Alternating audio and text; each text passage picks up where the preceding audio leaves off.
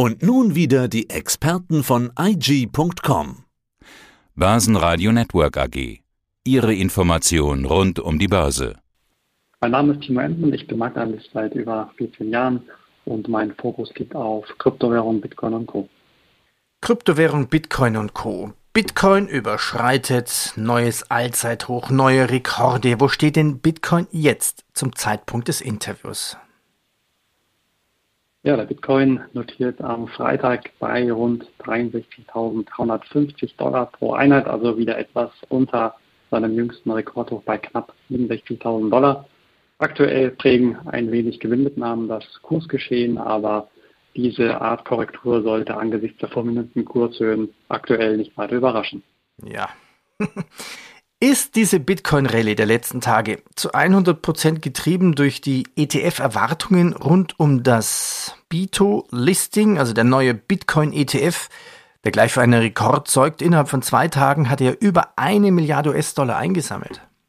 Ja, das kann man schon so sagen. Zu 100 ja, würde ich in Anführungszeichen setzen, aber sage mal, das Zünglein an der Waage ist ja doch schon die Bitcoin-ETF-Zulassung am vergangenen Dienstag. Ja, bis heute schwingt hier natürlich auch mehr oder weniger die Hoffnung mit, dass eben weitere Börsenbetreiber bzw. Fondsmanager hier ihre Produkte auflegen. Ich meine eben, dass die Schubladen ja prall gefüllt sind der Securities Exchange Commission mit Anträgen auf produktspezifische, kryptospezifische Anlagevehikel. Also das ist hier natürlich die Hoffnung, dass eben auch womöglich heute ein Produkt an den Start geht und eben auch in den kommenden Tagen, Wochen Monaten darüber hinaus. Also Anleger laufen sich natürlich hier ganz klar warm in Erwartung weiterer Lancierungen von kryptospezifischen ETFs. Mhm. Was ist das für ein ETF? Wie funktioniert der?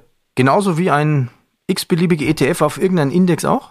Ja, die Besonderheit ist hier natürlich, und das sagen ja auch Kritiker, und das ist eigentlich nicht ganz so der große Ritterschlag ist mit dem jüngsten ETF. Es ist ein ETF, welcher auf Futures basiert, also auf Futurespreisen und nicht, ganz wichtig, auf Kassakursen. Und das ist natürlich ein Argument, was man hier heranziehen könnte. Ja, es ist ein wichtiges Signal an die Branche, ganz klar. Aber das ähm, Gegenargument, dass man ja eigentlich nicht den wirklichen Bitcoin handelt, also den wirklichen Bitcoin Preis handelt. Und das wird in Zukunft wahrscheinlich sehr, sehr wahrscheinlich kommen, aber letztendlich wird man hier womöglich verstärkt eher mal größere Adressen ansprechen, auch mit dem neuen ETF, wobei man sagen muss, das Börsendebüt war gigantisch. Insgesamt ja, wurden innerhalb der ersten zwei Handelstage 1,1 Milliarden Dollar eingesammelt.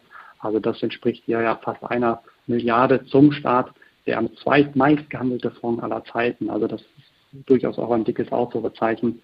Aber insgesamt ähm, ist mein sogenannter Bitcoin-ETF eigentlich im Handel relativ unspektakulär, unterscheidet sich auch nicht großartig zu den bekannten ETFs, die man vielleicht auch hier eben auf europäischer Seite kennt. Ja, ist denn davon auszugehen, dass in den kommenden Wochen eine Unmenge an frischem Kapital in das Bitcoin-Ökosystem fließen werden. Das heißt, Bitcoin wird ja dann vermutlich schnell über die 100.000 US-Dollar-Marke hüpfen können. Ja, sind wir mal vorsichtig. Aber es würde bedeuten, dass immer mehr FOMOs in den Bitcoin einsteigen. Also FOMO bedeutet ja Fear of Missing, also die Angst, was zu verpassen. Genau, also der ETF-Markt ist Billionen Dollar schwer. Das darf man natürlich nicht vergessen. Die Frage ist äh, ganz klar, ob die Akzeptanz auch weiter hoch bleibt. Klar, das Börsendebüt war gigantisch, war fulminant, ganz klar.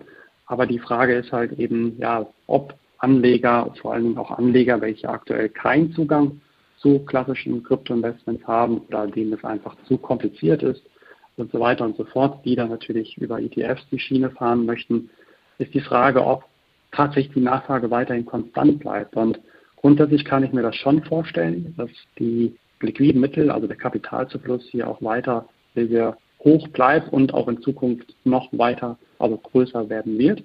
Aber na klar, es gibt keinen Garantieschein dafür, dass auch dieser ganze Mittelzufluss eben dann auch den Bitcoin hier auf über 100.000 Dollar pro Einheit treibt. Das ist natürlich auch irgendwo Wunschdenken der Anleger, dass das bis zum Jahresende passiert. Davon würde ich mich aber erstmal distanzieren wollen. Denn ganz im Gegenteil, also wir haben es aktuell auch eher wieder natürlich mit, äh, wie du schon sagtest, mit einem FOMO zu tun, also Privatanleger welche sich bei vielleicht 30.000 Dollar eher ferngehalten haben und jetzt wieder beim Allzeithoch auf die Idee kommen, einzusteigen.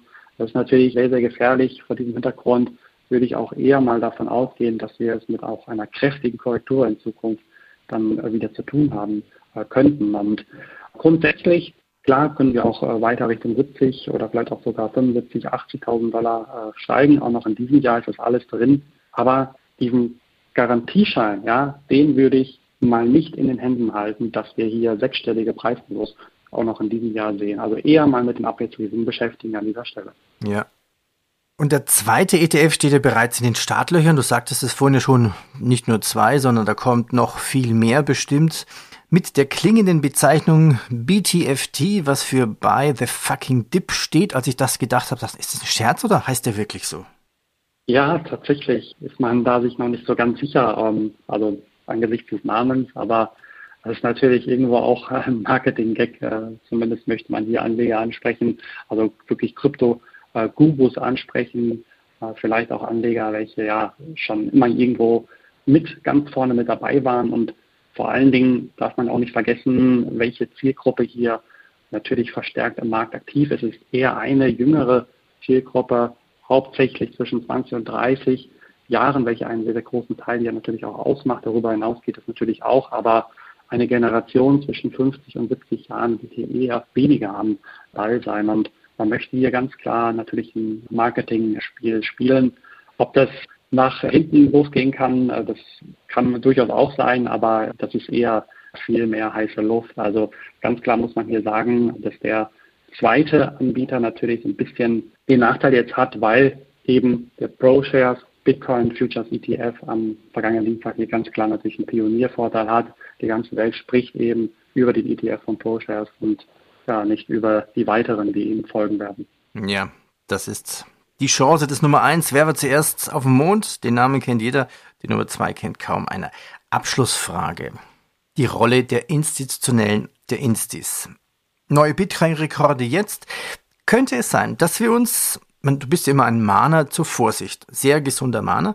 Aber könnte es sein, dass wir unser Interview im Jahr 2025 beginnen mit dem üblichen Satz, wo steht Bitcoin jetzt zum Zeitpunkt unseres Interviews? Und du sagst, ja, bei hm, 534.000 US-Dollar. Mit dem Argument, dass durch Bitcoin-Fonds, die großen Banken, die Emittenten so eine große Macht haben, durch den Kauf der Bitcoin-Preise dann auch bestimmen können. Ja, das ist eine sehr gute Frage. Das kann durchaus der Fall sein. Das kann ich mir vorstellen, dieses Szenario. Die wichtigste oder eine der wichtigsten Fragen, meine, bis dahin sind es ja dann noch vier Jahre, wir haben ja heute 2021, wird wahrscheinlich sein, inwiefern Kryptowährungen reguliert sind. Ja, also das ist äh, letztendlich die entscheidende Frage in meinen Augen, was auch vielleicht noch in diesem Jahr passieren wird, welche Fragen eben da aufgeworfen werden oder auch vor allem im kommenden Jahr das Jahr 2021 respektive Jahr 2022 sind klassische Regulierungsjahre, trotz dieser jüngsten Rallye. Ich meine, wir haben es auch mit China bereits schon im Frühjahr gesehen. Aber insgesamt dieser Marktmissbrauch, nenne ich es mal in Anführungszeichen, den sehen wir ja heute schon. Ja, also dass wirklich größere Parteien eine bedeutende Menge sogenannte Wale an Kryptoeinheiten, Bitcoin-Einheiten besitzen, die natürlich, sehen wir heute auch immer wieder, das ist ein Phänomen, was ab und an vorkommt, dass größere Turbulenzen ausgelöst werden, wenn ein sogenannter Wahl eine bestimmte Menge auf den Markt wirft, löst das immer irgendwo Irritationen aus. Also es kommt zu einem Long, äh, Long Squeeze oder auch einem Short Squeeze, welcher hier äh, möglich ist. Und aktuell wird er aber relativ schnell ähm, aufgefangen, weil der Markt natürlich wächst.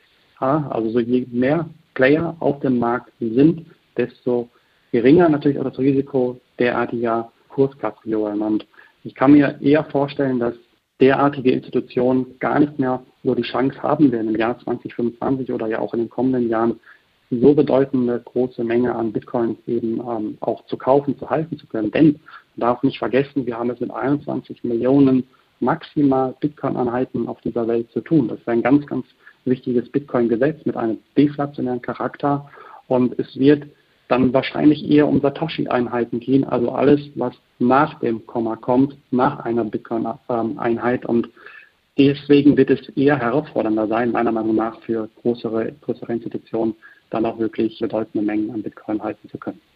Dann freue ich mich schon auf unser Interview im Jahr 2025. Timo, ich danke dir.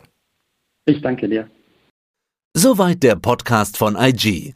Analysen, die Märkte, Charts und Webinare unter IG.com. Börsenradio Network AG. Wir machen Börse hörbar und verständlich.